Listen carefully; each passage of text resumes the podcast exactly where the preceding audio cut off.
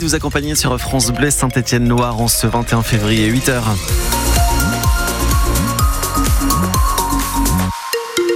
Pour la météo, le ciel fait grise mine. Aujourd'hui, journée sèche avec des pluies attendues en fin de journée et la nuit prochaine, le tout sous les températures très douces. Côté circulation, vous roulez très bien ce matin dans la Loire et la Haute-Loire. Rien à signaler.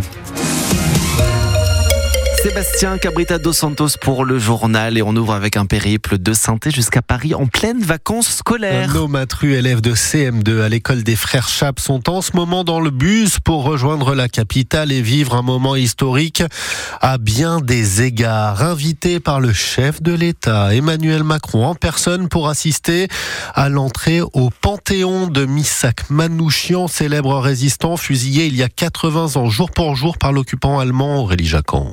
Quand ils ont reçu l'invitation d'Emmanuel Macron, bah, j'ai crié Joe. Euh, J'étais vraiment trop content. D'autant qu'Ayoub, comme Jarol et les autres, ne s'y attendaient, mais alors pas du tout. Au début, je me suis dit euh, non, c'est pas possible, on va pas aller au Panthéon, c'est impossible. Mais finalement, j'ai été hyper content. Mais après, on va se lever à 4 h du matin. Euh, ce sera un peu tôt, oui. On n'a pas beaucoup de sous, donc. Jérémy Rousset, leur instituteur. On ne pouvait pas se payer une nuitée sur Paris, donc on part en bus à 4 h du matin devant la Tour Eiffel on va en profiter pour visiter euh, Paris et on repartira à 21h à l'issue de la cérémonie pour revenir à 4h du matin. Donc ça va être extrêmement fatigant. Mais en, vrai, ça vaut le coup parce que euh, c'est incroyable. Alors promis, ils essaieront de ne pas bailler pendant la cérémonie, qu'ils ont déjà bien en tête. Des soldats qui déplacent le cercueil jusqu'au Panthéon. À l'endroit où le président de la République sera installé et commencera son discours. Il y a aussi que Misak Manouchi aura le drapeau de France dans son cercueil et aussi sa femme Mélinée, ils vont rester côte à côte. Et un poème d'Aragon sera chanté par le groupe Feu Chatterton. Bon, vous avez hâte? Oui. Comme quoi, il faut oser hein, dans la vie. Il faut oser écrire euh, au président, ça marche des fois. Oui, c'est vrai. avec l'affiche rouge, le poème d'Aragon, inspiré de la lettre écrite par Missac à sa femme Mélinée, juste avant sa mort, mise en musique par Léo Ferré.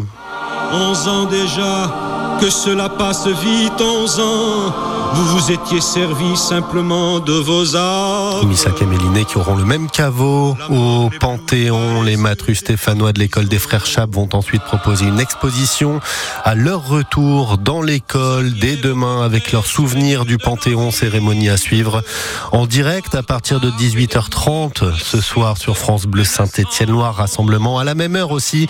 Place Jean Jaurès organisée par la jeunesse communiste de la Loire. Une nouvelle opération éclair des agriculteurs en colère. Ils ont déversé très tôt ce matin, selon la gendarmerie, des détritus et des pneus devant l'entrée du site Lactalis à Andrézieux-Boutéon. C'est la direction du groupe laitier qui a appelé les forces de l'ordre ce matin. Les manifestants n'ont fait que passer.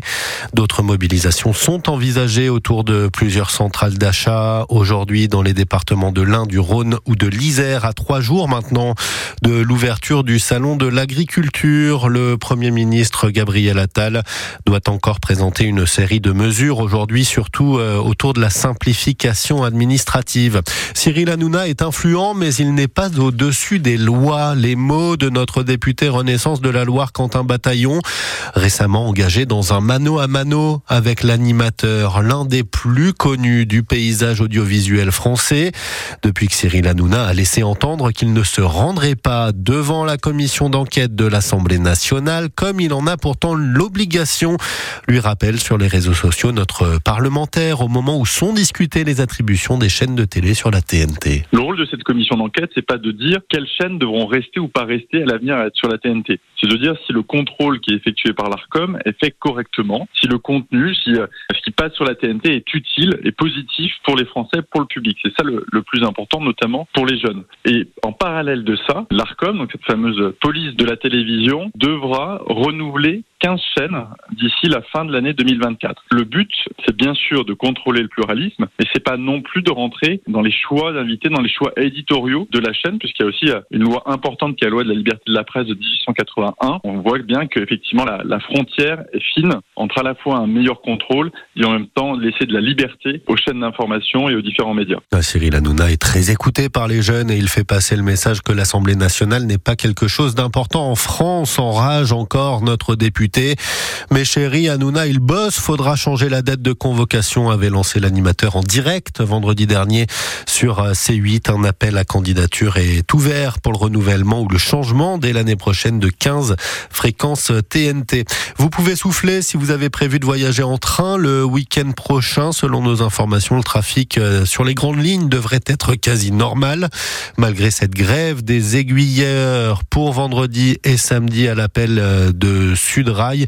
Et alors que le week-end, euh, le maxi chassé croisé des vacances scolaires d'hiver entre les trois zones A, B, C doit être organisé ce week-end. Deux hommes âgés d'une quarantaine d'années soupçonnés d'avoir organisé un vaste trafic de marchandises. mis en examen tous les deux dans une affaire de vol de fret d'une ampleur rare, jugée pour s'être servi directement dans des camions. Préjudice total estimé à 3 millions d'euros, notamment chez nous, dans la Loire, mais aussi dans cinq départements de la région. Jonathan C'est d'ailleurs en Haute-Savoie que tout a commencé. Oui, en août dernier, un premier camion est volé dans une entreprise de transport de Rumilly avec un gros préjudice, une centaine de milliers d'euros. Très vite, deux hommes sont localisés dans le nord-Isère et le sud du Rhône. Au fil des mois, les vols vont s'accélérer, surtout à l'approche des fêtes de fin d'année.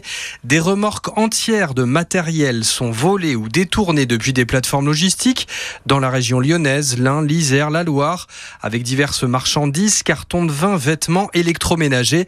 Au total, une vingtaine de camions ont ainsi été volés et plus de 250 palettes. Les deux principaux suspects, deux hommes de 38 et 42 ans, reconnaissent en partie les faits, mais d'autres personnes sont toujours recherchées, d'éventuels complices qui étaient chargés d'écouler la marchandise. Les enquêteurs parlent d'une petite équipe très organisée, sans doute moins d'une dizaine de personnes. Euh, Jonathan Landé, les deux hommes risquent jusqu'à 15 ans de prison et 150 000 euros d'amende. Le gros lot pour un coup Ramio, il a joué au quintet, il a gagné 150 000 euros, c'est le premier à remporter porter une somme supérieure à 100 000 euros cette année dans notre département de la Loire. Et puis les deux derniers huitièmes de finale aller de la Ligue des champions de football, c'est ce soir. Le FC Porto accueille Arsenal, Naples reçoit Barcelone. Hier, c'est l'Inter de Milan qui s'est imposé 1 à 0 contre l'Atlético Madrid. Match nul un partout entre le PSV Eindhoven et le Borussia Dortmund.